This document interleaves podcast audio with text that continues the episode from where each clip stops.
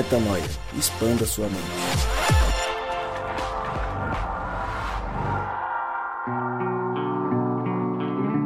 Sim, seja muito bem-vindo a mais um dia de expansão de mente.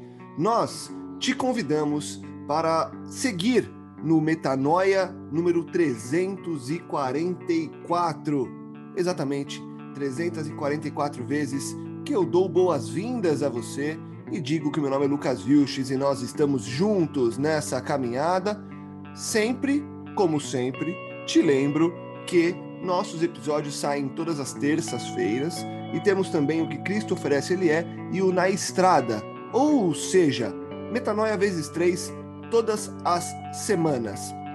E hoje, para completar este episódio, para completar esta inauguração de terça-feira, nós trazemos a conversa sobre um tema artístico. Voltamos a um dos recortes que mais gostamos e faz tempo que a gente não para para falar de um grande filme, de uma grande obra de arte. A gente tem falado bastante sobre as músicas, é, inclusive temos falado bastante sobre algumas das músicas do Estevão Queiroga e outras que nos brilham os olhos e que nos fazem refletir. Mas hoje nós escolhemos falar sobre um filme que está ganhando destaque na Netflix, o Milagre Azul. Vamos falar sobre aspectos artísticos, vamos falar sobre o que cada um achou do filme, mas muito além disso, afinal de contas não somos um podcast sobre cinema, vamos falar sobre as mensagens que o filme traz e o que, que a gente tira de insight para conseguir viver aqui, quem sabe num barco como eles viveram lá nesse filme, à espera de um milagre que no caso deles aconteceu, mas será que a gente tem que esperar sempre esse milagre? Enfim, vamos falar um pouco sobre esse filme e eu dou um aviso para você. O aviso de spoiler. Se você não gosta de receber spoilers, eu acho que é melhor você assistir ao filme e depois escutar ao podcast. Mas eu também te dou uma informação. O filme, ele é muito bom, ele tem as suas nuances de expansão de mente, mas se você ler a sinopse, você já vai saber o que vai acontecer. Então, fica com a gente, esqueça essa coisa de spoiler e vamos juntos em mais um momento de expansão de mente. Antes, é claro, vamos ouvi-los falar sobre o tema.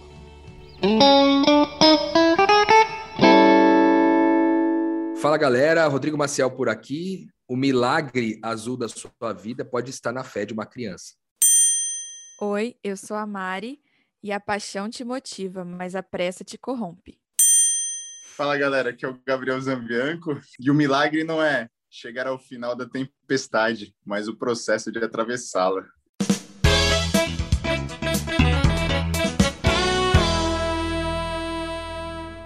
É isso aí, gente.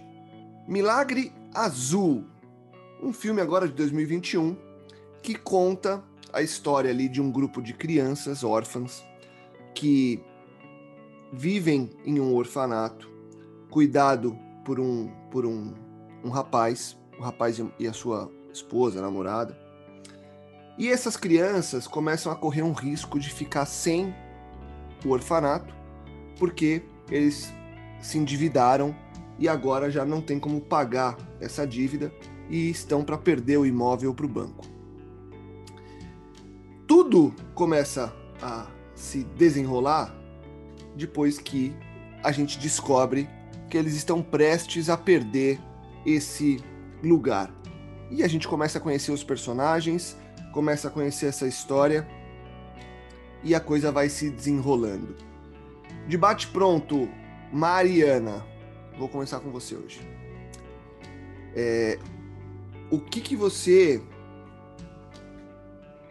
logo no começo do filme, porque a gente já começa o filme já no, numa expectativa é, do que pode vir a rolar, apesar de a gente ter quase que certeza de que vai acontecer o que a gente espera que aconteça. Já vamos falar um pouco mais sobre isso. Como que você acompanhou esse filme? Como que você acompanhou essa história? O que, que foi passando na tua cabeça ali nessa história de crianças órfãos, órfãs, adoção. A gente tem falado muito sobre, ado sobre sermos adotados por Deus É, você relacionou uma coisa a outra? Como é que foi assistir a esse filme? E óbvio, daqui a pouco a gente fala sobre a conclusão dele e as mensagens que ele foi deixando.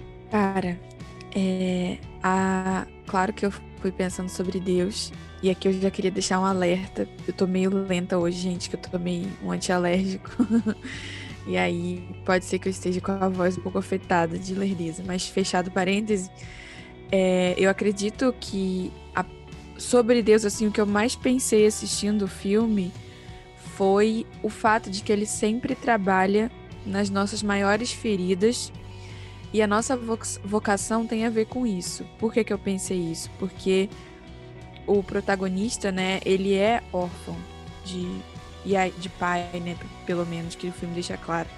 E aí, sendo órfão, é, a escolha de vida dele em lidar com aquela situação que provavelmente era a que mais magoava ele de ter perdido o pai, foi é, protagonizar a vida de pessoas que passaram pelo mesmo trauma. Então, eu já adianto aqui muita coisa, e, e acho que da metanoia que eu tive no filme, que foi assim, para exercer o milagre, para o um milagre acontecer, você precisa de autoridade, você precisa dar a vida é, pelo que você está operando ali. Eu não acredito em milagre que é feito sem, sem exercício de, de autoridade, sabe? Que é basicamente você tá numa posição em nome de algo maior que você. Se você impor as mãos com alguma técnica, né, ou, ou alguma magia, o que, que é a magia? Basicamente é você operar uma técnica só que com conhecimento de feitiços espirituais. Então a diferença do milagre é que eu não estou agindo em nome próprio, mas em nome de Cristo, como a Bíblia ensina. E isso só acontece quando você está conectado com algo maior que você, certo? E aí qual foi o meu raciocínio? É, existe forma mais efetiva de estar tá conectado com algo maior do que eu, do que quando eu estou lidando com aquilo que mais me deixa de joelho, sabe? Então eu vi que a condição dele de, de órfão é, foi chave para que Deus operasse através, como o Rodrigo fala, e apesar dele no, no filme. Então eu acredito que assim, sua maior ferida sempre esconde tua grande vocação. Porque a cura que você entrega para os outros é a cura que o Espírito Santo entrega para você no processo. Mediante a situação que ele, que ele se encontrava ali, ele estava quase que num beco sem saída, porque o valor que ele devia para o banco era muito alto e ele não tinha essa condição. E muitas vezes, ô Gabi, a gente se encontra assim na vida, né? Com problemas que parecem ser muito maiores do que, do que a gente pode resolver. E a gente muitas vezes acha que tem que desistir, que deve é, nem tentar porque a coisa é fora de cogitação e a gente fica meio que à mercê das circunstâncias. No filme, quando isso acontece, ele vem trazendo pra gente que portas vão se abrindo ali, né? Acontecem coisas que vão conectando ele a possibilidades. Mas, quando a gente traz para nossa realidade, é algo que inevitavelmente a gente se encontra, é, a gente se depara na nossa jornada e a gente tem que aprender a lidar, né? Então é um grande desafio para a gente também buscar esse milagre azul o tempo todo, quando a gente tem problemas grandes na nossa caminhada, né? Sim, sim, com certeza, Lucas. Mas se você reparar, você vê que assim, é... cara, até o, o último do último momento, o papai Omar, ele meio que. Eu não vou dizer que, que ele que deixa acontecer, que vai acontecendo, sabe? Mas ele não reconhece de pronto o plano de Deus, que a oportunidade está surgindo. Tipo, a hora que ele fala lá que, pô, eu devo lá os 117 mil dólares, aí surge lá a possibilidade dele, dele participar do campeonato. Ele entra desacreditado. É, ele tem até uma cena lá que ele, que ele vai falar com, com o capitão, né? Ele fala assim, ó, pô, estamos com as crianças e tal, eu sei que é difícil, então, se você puder fazer um discurso ali que não seja. É, é, eu não queria ver elas sofrerem, né? Então, não passa assim um, um, uma grande ilusão para elas, tenta ser mais plausível e tal, enfim. Então, você vê, é, é bem a realidade, né, Lucas? É, o plano de Deus, ele continua, né? Ele é, ele é infalível e, e, e não para, ele continua acontecendo. É, muitas vezes a gente não identifica ele na nossa vida, né? A gente não vê a mão de Deus conduzindo a nossa vida. Muitas vezes as situações vão, vão ocorrendo, as portas vão se abrindo, mesmo que a gente não identifique que é uma porta que Deus abriu e que eu devo atravessar, mas fato é que Deus conduz a nossa vida. E talvez só lá no último momento, a hora que você é, é, tá de frente do milagre, que vai acontecer o milagre, que você fala, pô, era isso, era isso, eu não percebi, entendeu? Então acho que é, a gente não tem que correr atrás de da solução, sabe? Mas é muito mais confiar em Deus e continuar caminhando, cara, porque a gente não vai entender de pronto o plano de Deus para nossa vida, sabe? Que é mais ou menos o que que acontece lá com ele, né? Pois é. Você trouxe um ponto aí sobre o capitão, vou contextualizar para trazer o Rodrigo para o nosso papo também, que é o seguinte, né? Então, só para você que aceitou o meu convite de receber spoilers antes de assistir, quando ele descobre esse problema, descobre que está com essa dívida alta e que não tem como pagar, ele vai pedir ajuda para alguns amigos e ele pede ajuda para um casal de amigos que está organizando um torneio de pesca que, pelo que se entende, é um dos maiores, se não o maior torneio de pesca dos Estados Unidos. Ele pede o dinheiro para esses, esses amigos, que eles conhecem o cara do banco, pede uma ajuda até para negociar lá para ele, só que eles não conseguem é, diminuir nem, nem eximi-los da dívida.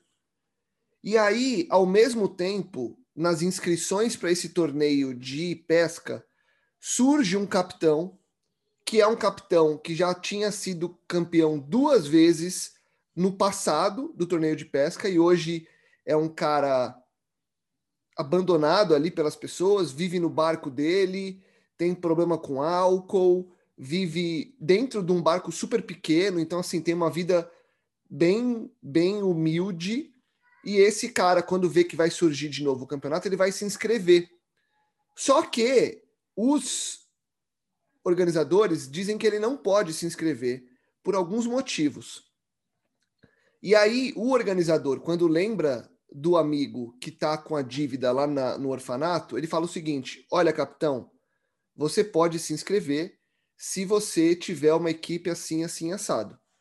E eu já sei com quem que você vai se inscrever, só que só vai poder ser com eles. E aí, o organizador fala o seguinte: Capitão, você vai ser da Casa Rogar que é o nome da casa, onde eles têm lá as crianças. E aí, o capitão é, entre aspas, obrigado a participar do evento com o Papa Omar, que é esse cara que lidera o orfanato, e algumas crianças. Então, a equipe de pesca do capitão bicampeão do torneio de pesca é formada por pessoas que não sabem pescar e por crianças. E aí todo o desenrolar da história começa a acontecer durante a competição quando eles, enfim, aceitam participar, vão para o barco e você tem um personagem que é esse capitão, que é um cara super ranzinza, é um cara que até aquele momento tá de mal com a vida, tá super angustiado por tudo que viveu e deixou de viver, e ali começa a se desenrolar, começa a se desenrolar, começam a se desenrolar algumas histórias que são as centrais, que nos levam a algumas reflexões. E aí eu queria ouvir de você, Rô, são vários os personagens, são várias as histórias, mas quando elas se cruzam ali no barco, cada uma das crianças, o Papa Omar, o capitão, o ajudante do capitão, que também é um cara que tem ali o seu, o seu molho para a história, o que, que foi te trazendo, ou quais as principais histórias desses personagens que já começaram a te inspirar nessa transformação que muitos deles passam nesse decorrer do, do filme? Cara, é, eu acho que tem muito a ver com o que a Mari falou, né? Primeiro, acho que uma beleza do filme está em trazer pessoas que tiveram histórias difíceis é, e que é, geram um propósito a partir disso. O Papa Omar é um deles, talvez o principal, mas tem também o próprio capitão do barco, que também tem uma história difícil com o filho, né? A, a decisão de viver segundo um propósito e, e esse propósito culpar é, toda a vida do cara, ao ponto de às vezes até fazer ele fazer alguns excessos, né?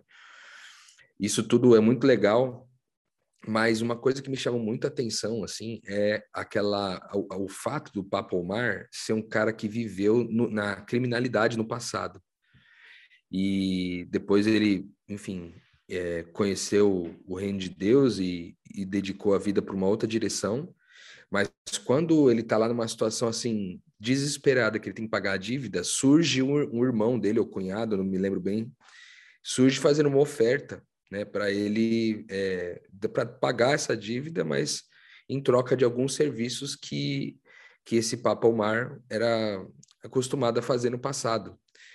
E, e, e para mim, essa é uma tensão muito importante ao longo do filme. Por quê? Porque quando a gente está no desespero para resolver uma, uma questão da nossa vida, é, a corrupção do nosso coração, a condição de pecado da gente, ela fica é, extremamente fragilizada, né? Ela, na verdade, a condição de pecado fica forte em nós e a gente espiritualmente fica fragilizado no sentido de, cara, estou diante de uma situação que uma, um gesto, de repente, um serviço que eu faço, que eu levo uma droga daqui para lá, eu resolvo o problema.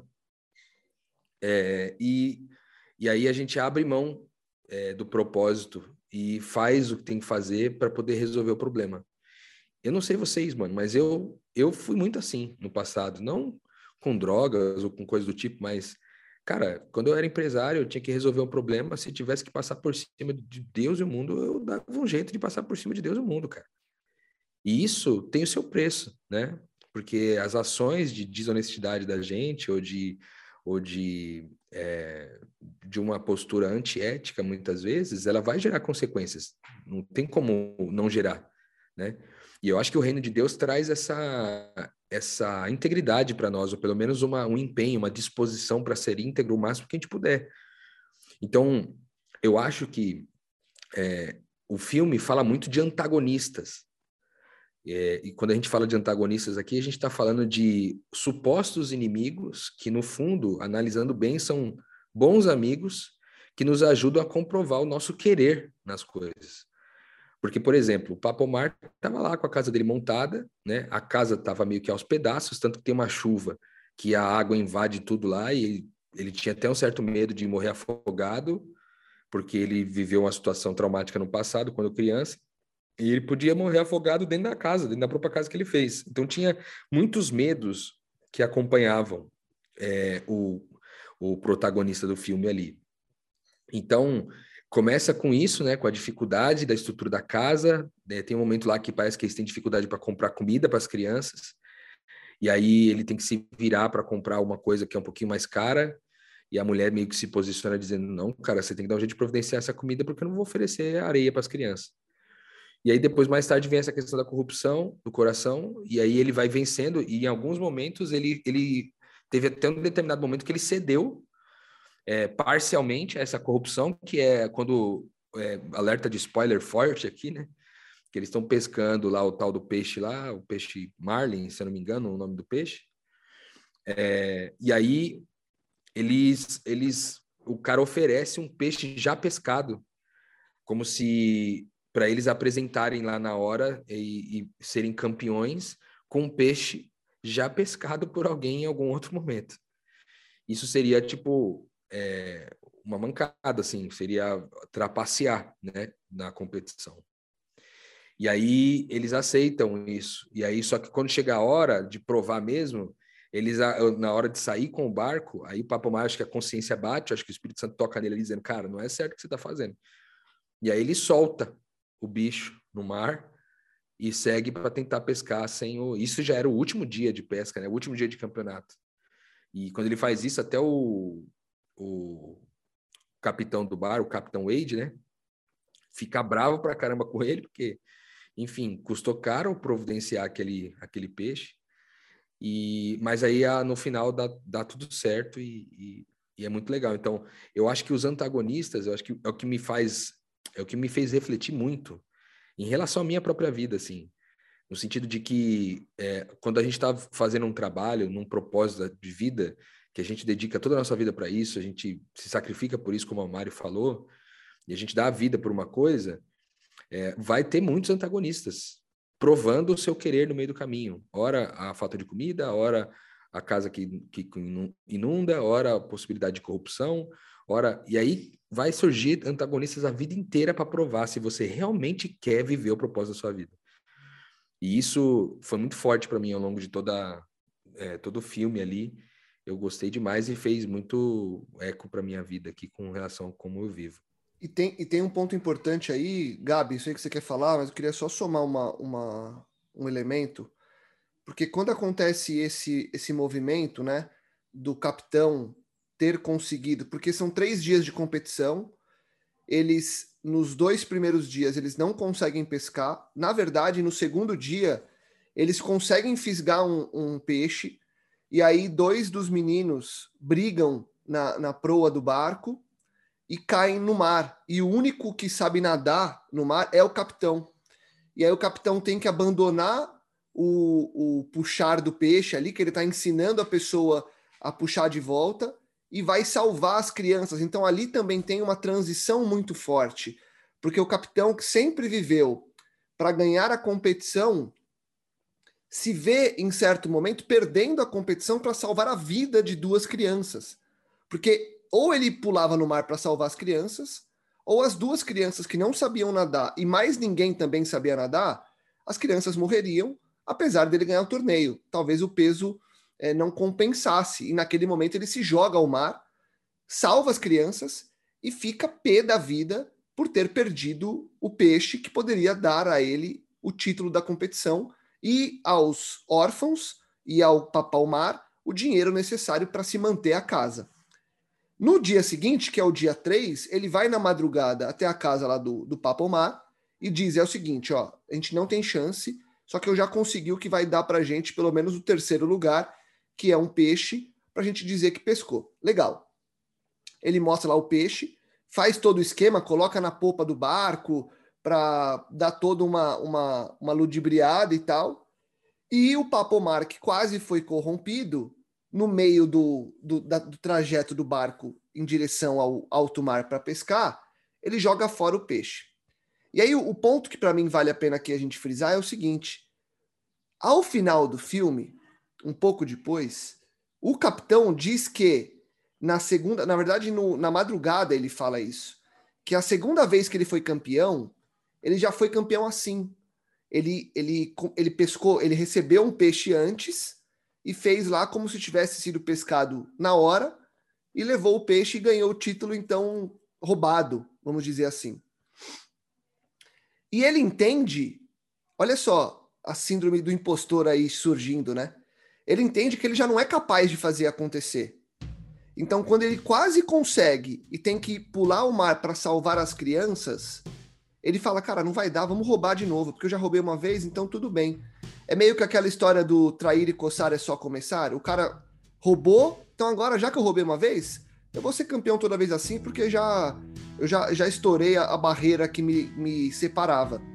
No entanto, quando um agente do reino quebra esse ciclo de corrupção, de roubo, de impostor mesmo, de você jogar contra você quando alguém fala: não, você é capaz sim, cara vai dar tudo certo sim, nós vamos conseguir sim.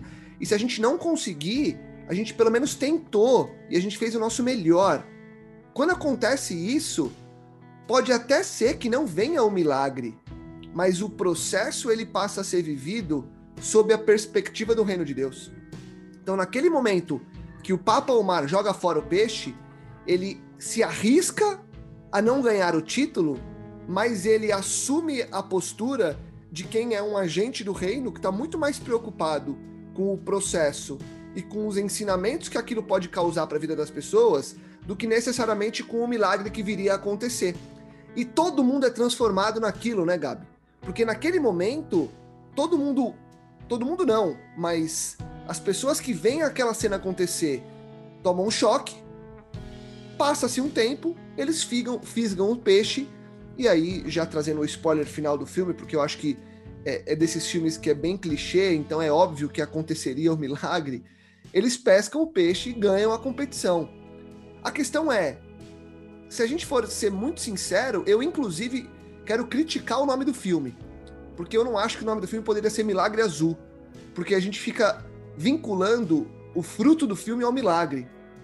E o fruto do filme para mim é a trajetória no mar é eles estarem no barco e o cara ter mergulhado para salvar as crianças e o Papa Omar ter jogado o peixe fora e as crianças terem entendido algumas lições de comportamento e de lição umas com as outras. Para mim, isso é o filme. Para mim é uma jornada em alto mar o nome do filme e não Milagre Azul. É, mano. Mas o Milagre Azul também pode ser porque a própria casa hogar é azul, né? Não só o peixe, sei lá. Não, pode mas ser, mas a minha questão. A jornada se dá assim em alto mar. Não, sim, sim, concordo. A minha, concordo. A minha questão é só que quando você que... vê um filme com o nome Milagre Azul, o, você o fala. O propósito não é um milagre em si, né? E, exatamente, é isso que eu queria é falar. Para mim, todo o processo. É exato, para mim o milagre ele faz parte. Ele, ele, faz parte assim, ele é a consequência do negócio. Mas sim. a gente não pode focar nele, né? Porque senão a gente e se não tivesse sido pescado peixe? Até porque é, Deus não é um está final obrigado triste. ao milagre, né? Pois é, pois é. Mas Deus nos garante que no processo a gente vai evoluir, tendo ou não o milagre. O quanto que a gente aproveita disso, né? É, é verdade, porque o milagre não é a solução, né? O milagre é o próprio processo em si, né, cara? O milagre e... é, o, é, o, capitão se jogando no mar para salvar as crianças, saca? Cara, essa cena, esse filme, esse filme é muito pesado, velho. É muito pesado. Ele, tem, ele é muito cheio de significado, sabe? Desde, desde o começo, assim. Desde a primeira cena, velho, em que, tipo, você, conhece o, o Papa Omar é, vendo ele ser o bom pastor, sabe? Que levanta lá no meio da noite e vai atrás de, um, de uma das crianças que se perdeu. E, e, um bom pastor dos dias atuais, saca? Porque, tipo, não é um pastor que sai num campo e vai lá até a beira do penhasco, igual a gente vê lá nas imagens que é bíblica de quem convive em igreja, enfim. É um pastor que sai, vai no meio lá da, da sujeira, da balada, dos drogados, lá no lugar escuro e vê o, o filho largado lá no chão, dormindo. É, pega ele no colo, volta e começa a fazer o caminho de volta e tem um tiroteio e o bicho sai correndo, enfim. E aí ele volta para casa. Cara, esse começo eu falei, cara, esse é o bom pastor moderno, sabe? É o que sai atrás do filho, enfrenta aí esse mundo, que o mundo é isso aí essa desgraceira toda, não é um campo verde, verdejante é, largo, longo, enfim, né? E aí, para mim, aí começa o milagre, cara. Porque é logo nessa. O, processo de milagre, né? Porque é logo nessa, nessa, nessa primeira cena que o para mim o ator principal é apresentado, saca? Que é o, o prego, né? Porque a hora que ele sai para buscar o, o moleque que tá perdido lá na cidade, ele usa caminhonete. E quando o dia amanhece, pneu da caminhonete tá furado. Ele tira lá ele encontra o prego, né? Tinha um prego no pneu da caminhonete. E aí ele pega, ele fala assim, pô, ele entra lá, vai conversar com a criança que tinha se perdido, a criança, ele fala mais ou menos assim, né? É, pô, não, não, não, precisa sair para procurar sua mãe, né? Não sei o que aconteceu, enfim. Aí ele conta a história do prego. Ele fala assim: ó, esse prego aqui, ó, é um prego diferente. É um prego que toda vez que você, você escreve um bilhete e prega o bilhete na porta, na parede, enfim, Deus ouve saca? Deus ouve. E eu acho engraçado, Lucas, porque é um eterno contraste, né? É, tanto essa cena que você, que você trouxe aí do, do capitão salvando as crianças, que eu já vou falar um pouco sobre ela, quanto essa primeira cena aí, porque é, o papai Omar não acredita cegamente naquilo, sabe? Ele não acredita, tanto que quando ele é confrontado pela criança, a criança fala assim, ué, mas eu nunca vi você pregando nada. Como você tá falando que Deus ouve, tipo... Aí ele pega e fala: Não, você quer ou não quer o prego? Ah, a criança dá, tá, dá o prego, vai. Dá o prego aí pra mim, cara. É, e esse prego, ele vem. O prego vem lembrando a Cristo a todo momento, né? Tanto que, por exemplo, é, quando ele vai lá, quando ele tá ali na, no momento decisivo aí que o Rodrigo comentou de solta ou não solta o peixe, né? Tipo, pô, e agora, né, cara? Hora que ele vai, ele vai pegar alguma coisa aqui assim na, na, Acho que ele, ele agacha, deve sentir o um incômodo que ele tinha guardado o prego e a, e, um, e, a folha e o bilhete que o menino tinha escrito de que eles iam ser campeão no bolso de trás. A hora que ele pega, ele fura o dedo com o prego, sabe?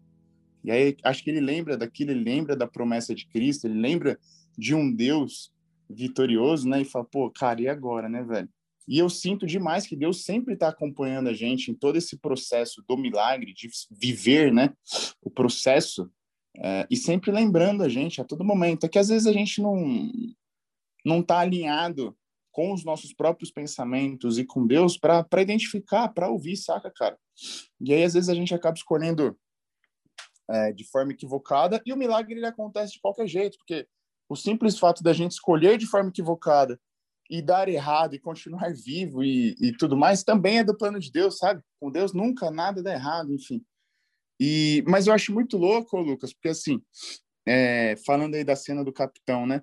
Tem todo um, tem todo um, uma situação que o capitão vive e você trouxe que ele vive lá num barco humilde e uma, em um barco, cara, eu vejo um capitão que ele vive não só humilde, humilde, humilde mais no sentido de de algo que que tá é, pobre, quebrado, é um cara que é quebrado pela vida, sabe? É um cara que que igual você disse, ele roubou no segundo na, no segundo campeonato, porque no primeiro ele experimentou é, o regozijo, sabe? Aquele prazer de ser campeão, de ser momentaneamente perfeito. E aí ele traz, nesse momento, ele fala que, que a mulher dele chamava ele de capitão. E imagina que eles devem ter vivido momentos de felicidade ali, de, de, de uma suposta felicidade que o pecado muitas vezes traz para gente, né? É, mas que se for só isso, é, é, é passageiro, não é duradouro, né? E aí provavelmente as brigas vieram e ele falou, cara, a solução é o é o ganhar de novo aqui. E provavelmente ele ganhou e veio de novo. E aí você vê que ele vai ficando, tanto que tem uma cena que que os órfãos falam assim: "Pô, peraí, você é pai? E cadê seu filho?" Aí ele começa a explicar e tal, e tipo assim, todas as explicações que ele dá, nenhuma satisfaz as crianças e não satisfaz mesmo, porque como assim está me falando que você fica aqui para pescar e seu filho está numa outra cidade, tipo, beleza, você está trocando a vida com seu filho para pescar, né? Por mais que as justificativas do capitão na cabeça do capitão sejam válidas, de, tipo, pô, meu filho só vai ter orgulho de mim se eu for campeão. Minha mulher só vai querer ficar comigo se eu for campeão, saca? Então é por isso que ele continua ali. E às vezes a gente fica ali, né, em pecado, querendo pecar, querendo sustentar uma situação que a gente criou, né, que a gente tem na nossa cabeça, quando quando Cristo não, não exige perfeição nenhuma, quando as relações não têm que se basear em perfeição, sabe?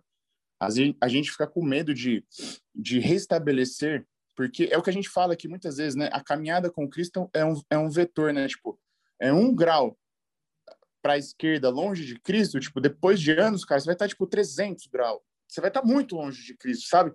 E, e, e, e você não consegue traçar uma linha para cortar o caminho. Não, você tem que voltar o caminho inteiro, você tem que enfrentar tudo de volta, ou seja, você tem que restabelecer todas as, as relações, você, você tem que se quebrar perante Deus, perante as relações, você vai ter que sofrer, cara. O caminho de volta ele é sempre dolorido. Mas para que você se transforme, para que as pessoas se transformem no processo, sabe? E ele tinha esse medo de voltar, enfim. É, e, cara, por que, que eu achei esse filme extremamente, assim, legal, sabe? É o que você disse, tipo, ele é meio lógico como filme, você meio que sabe o que vai acontecer e tudo mais. Mas os personagens, eles estão, assim, extremamente conectados, sabe? Extremamente conectados, velho. Porque a, o, o prego, que eu vou chamar de Cristo aqui, que representa Cristo, é, ele, ele se conecta com, com os, todos os personagens a todo momento. Por exemplo, quando o Papai Omar tá tá com aquele outro moleque lá que não é o órfão, acho que é Moco, que é um lá que, ele, que, é, que, eles, que é pego roubando e tal, enfim. No momento da decisão, e ali eu vejo uma trajetória sensacional de como você se aproximar de pessoas, como como como Cristo se aproxima de pessoas, sabe? Porque primeiro o papai Omar, ele supra a necessidade. Você tá com fome, né? Pô, minha mulher fez umas, umas quesadillas aqui, sei lá, chama de outra coisa lá. Eu não tô afim de comer, você quer comer? E aí é o primeiro contato, sabe? As coisas vão acontecendo, o papai, o papai Omar vai vai falando para esse rapaz aí, é, vai fazendo alguns approaches, né, para trazer o rapaz para o orfanato, para que ele reconhecesse o, o, o, o Papai Omar como papai, igual os outros reconhecem, né? E eu acho que o processo com Cristo é esse. E aí, a hora que o capitão oferece, nesse dia que você disse aí, Lucas, lá na madrugada, tipo, ó, aqui tá o peixe, tá? O, o moleque tá lá em cima e tá olhando, sabe? E a gente é muito esse espelho também né? De, de um Cristo que muitas vezes a gente fala para os outros, igual o papai Omar falou lá no começo, ó, se você acreditar no milagre, Deus ouve. Muitas vezes a gente ouve, fala, né, por palavras e ações, e muitas vezes a gente está sendo observado numa caminhada cristã, como esse garoto estava vendo tudo acontecer ali, todas essas né, é, omissões de decisão, porque talvez o papai Omar devesse logo no primeiro contato falar, cara, não vou não vou fazer isso, não vou, não tem, ou a gente pesca ou não pesca, sabe? Devia ter sido logo incisivo, mas não foi, enfim. E muitas vezes a gente está sendo observado nessa caminhada de revelar a Cristo através e apesar de nós, né? E, e a gente acaba é, falhando, enfim. E eu acho que isso tudo pesou na, na decisão final, porque é, hora que ele vai lá, hora que, que ele vai, né, solta ou não solta o peixe, que que o, o capitão coloca as crianças lá para frente e tal, e ele vê o olhar do, do moco, ele meio que, né? Acho que tudo isso contribui para a decisão, cara. E revelar a Cristo é, é, essa missão integral, sabe? Toda vez que a gente particiona em alguns momentos, então, tipo, é, eu sou, sou muito cristão na rua, mas em casa, sabe? Então, tipo, pô, a missão integral é, é revelar a Cristo, não em perfeição, mas minimamente em ausência de hipocrisia, sabe? É tentar ser ser integral, tipo, sou, sou cristão lá fora, mas sou cristão aqui dentro, saca? Então esse filme ele é muito sinistro, cara. Ele é muito bom, velho. Ele é muito bom, cara. Me alonguei aí, mas é porque tem muita coisa para falar. Não, tem muita né? coisa. E você trouxe uns pontos aí no meio aí, Gabi, que eu queria trazer a Mari e o Rô, porque quando a gente fala do capitão, a gente tá falando de identidade, né? Porque o capitão, ele só se identifica como capitão. E ele abre mão da vida dele porque ele quer ser capitão, quer ser o campeão e tudo mais. Mas não é isso que norteia, porque nós já falamos nos últimos episódios sobre isso, né? Sobre exatamente nós estarmos capitão, nesse caso, mas sermos filhos de Deus, agentes do reino nesse mundo. Então tem uma, uma discussão aí, Mari, sobre identidade também, né? Sobre se entender muito além daquelas coisas que a gente faz no dia a dia e das nossas funções enquanto profissionais e tudo mais, né? Com certeza, Lucas. E esse dilema, né, de você acabar focando absurdamente nas coisas que você quer, e aí isso muitas vezes te confundir no processo, porque muitas vezes a gente sondar os corações, né, com o poder que só Deus tem, a gente vai perceber uma dor real, uma boa motivação muitas vezes é isso que a gente encontra. É, se você olhasse para o caso do capitão, ele realmente, como o Gabi falou, ele queria provavelmente é, viver em família. E eu preciso ser uma vidente para saber disso? Não, porque viver em família é o desejo de todo ser humano. Então, não família no sentido só núcleo familiar biológico, mas família de Deus, né? Se isso é o que Deus está ocupado, reunir a família, significa que todo ser humano está ocupado em também se ocupar da família de Deus. E aí, como é que fica, né, esses pequenos desejos, essas paixões? Porque havia, entre aspas, né, uma missão, uma vocação com a pesca. E, e aí me veio uma metanoia também aqui. Por quê? Porque Cara, vamos lá. O, o, o padre Fábio de Mello tem uma frase no, Insta, no, no Twitter dele que acho que fica até na bio, não, não sei, de tão importante que é para ele essa frase. É ficamos mais lúcidos sem as paixões. Então, eu tenho pensado muito nessa frase tem uns meses já, porque eu percebo que muitas vezes o momento que o filho de Deus cai é quando ele está apaixonado muito por alguma coisa. E aí, sem esse sentimento fervente de paixão, é, fica mais fácil para ele discernir as coisas. Normalmente, um ser humano, quando faz uma besteira aqui, para não falar M aqui, é quando ele está muito apaixonado por alguma coisa. E aí aquilo cega ele. O resultado cega. Mas, ao mesmo tempo, eu tenho pensado nessa frase. Por que, que eu tenho pensado? Porque eu sei o que, que é o outro extremo, que é você não ter desejo de nada, que é o quadro de depressão que atinge muita gente. E aí, eu vejo o capitão obstinado em ganhar o campeonato, em viver a pesca bem vivida. E eu penso nessa frase, né? Como que é isso de ficamos mais lúcidos sem as, sem as paixões, mas também é impossível viver sem paixão. E aí eu acabei retornando ao Éden, que foi refletindo que imagina Adão vendo Deus encarnado no jardim e alguma coisa nele dizia que a única coisa que dava sentido, já que ele tinha tudo e tanto, já que ele tinha o mundo inteiro, a única coisa que dava sentido à vida dele e que motivava ele era saber que existia algo maior que ele. E existia no coração dele já o desejo de se tornar a semelhança daquele Deus que caminhava no jardim. E o que, que aconteceu? Satanás vem e planta a possibilidade de, de Eva ter isso também, que provavelmente era o desejo dela, da mesma forma. Então, percebe a, a parada? O grande desejo do seu coração é colocado quando você pode se corromper. Então, de alguma forma, eu percebo que a paixão, o equilíbrio que eu encontrei para tudo isso, para essa contraposição né, entre a paixão que corrompe e a necessidade de alguma paixão para você continuar vivo e não estar tá depressivo. Então, a própria Adão precisava, a, a Eva tinha o desejo de se tornar como, como Deus, né? Que não é como Deus, é de manifestar a identidade divina que ela já tinha recebido no seu auge, na sua plenitude. A humanidade já era, já era Deus, mas tinha essa paixão por manifestar na plenitude que eles viam todos os dias no jardim. Então, a, a síntese que veio para mim foi que a paixão motiva, mas a pressa corrompe. E é isso que veio no filme todo. A grande paixão que foi Deus que colocou no coração do Papa Omar pela casa rogar, a paixão por manifestar a, a arte da pesca no capitão. Essas paixões foram o que possibilitou que eles amassem e, e frutificassem na vida. Porém, a pressa corrompe. Satanás não pode te oferecer nenhum propósito, nenhum desejo, porque ele não tem essa capacidade de, de criar algo, como a gente tanto fala aqui. Mas ele pode te oferecer um atalho, né? E aí que vem o segredo para mim do evangelho, que eu acho que é uma mensagem também para quem ouve. Se existe um desejo ardendo no seu coração, existe um correspondente. Existe um correspondente criado pelo próprio Deus porque o nosso Deus faz a comida antes da fome. Ele criou a humanidade depois de já ter criado toda a natureza. Então, não se corrompa. Porque se existe um desejo, existe aquele que é o alvo do desejo. O próprio Deus já criou o resultado para isso. E se você tiver fé no caráter que ele colocou em você, o processo vai ser vivido, vai ser difícil e as maiores dificuldades vão estar atreladas à vontade que você vai ter de se corromper que é apressar algo que você já sabe que recebeu.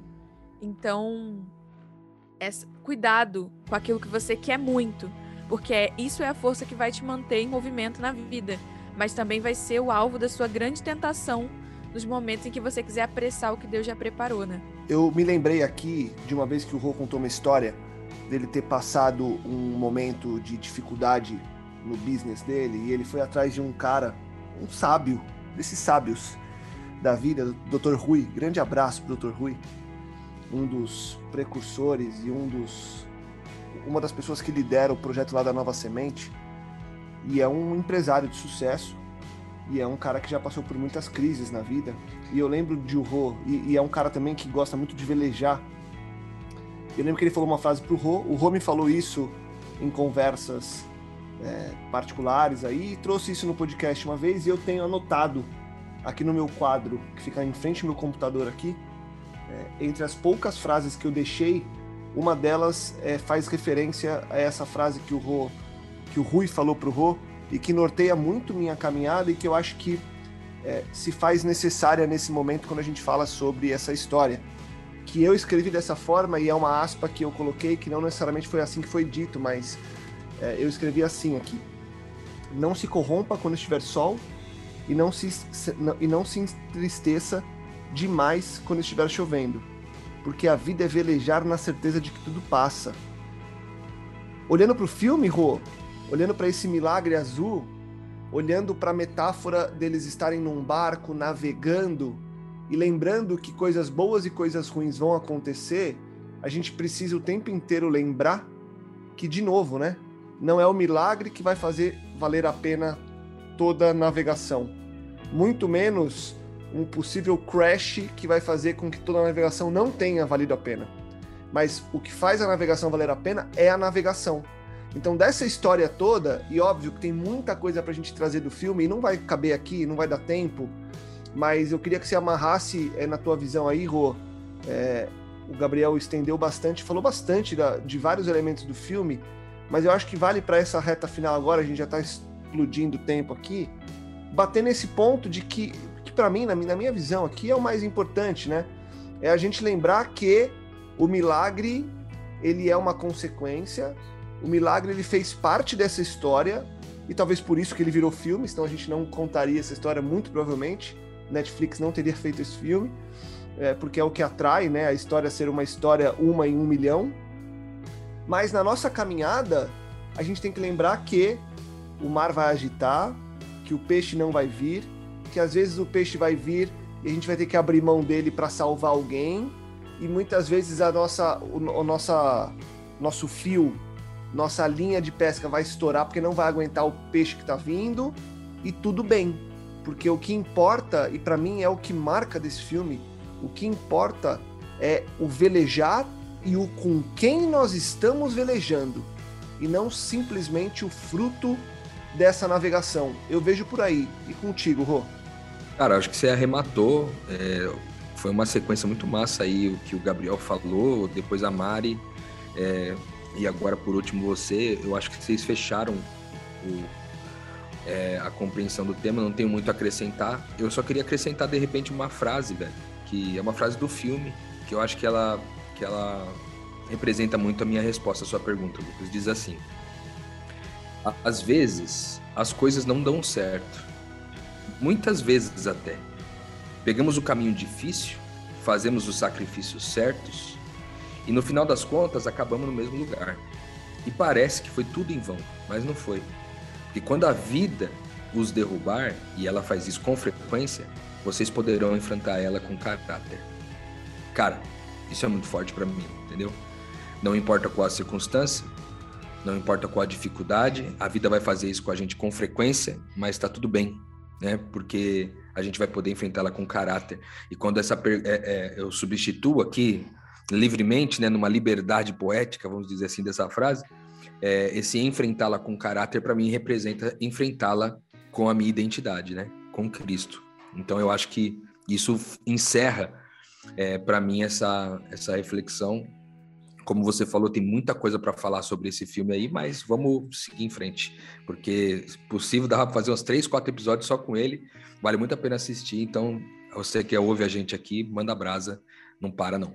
Com certeza vale a pena, vale a pena pela mensagem, vale a pena pela profundidade a que a gente é convidado a mergulhar nessa reflexão. E é aquilo, né? A identidade é nossa principal busca. E o filme fala muito disso. O filme fala muito sobre propósito. O filme fala muito sobre integridade. O filme fala sobre a vida. A história ali do Papa Omar, das crianças, do capitão, fala muito sobre a vida. E uma vida que não necessariamente você vai estar sempre, ou vai ao final estar no topo do pódio, mas uma vida em que você tem que aproveitar esse processo então, se você está num campeonato de pesca, poxa, aproveita cada vez que você jogar a isca para a água. Aproveita cada vez que o barco for para alto mar. Aproveita os momentos que você vai passar mal por conta do balanço. Aproveita as brigas, aproveita as celebrações. No fim do dia, o que importa é a gente olhar para o lado e lembrar que a gente está aproveitando. Porque se tem uma coisa que é certa, é que essa jornada que nós conhecemos no aqui e agora, ela vai acabar. E ela vai acabar muitas vezes com o milagre azul e muitas vezes sem o milagre azul. Então, como a gente não sabe qual vai ser o final, a única certeza que a gente tem, a única possibilidade que a gente tem é de viver o aqui e o agora com a profundidade total.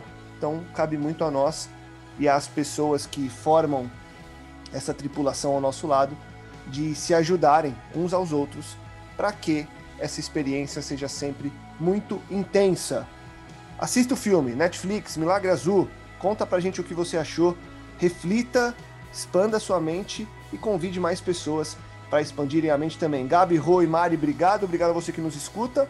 Na semana que vem a gente volta com muito mais metanoia, com muito mais tema, com muito mais discussão. Metanoia, expanda a sua mente.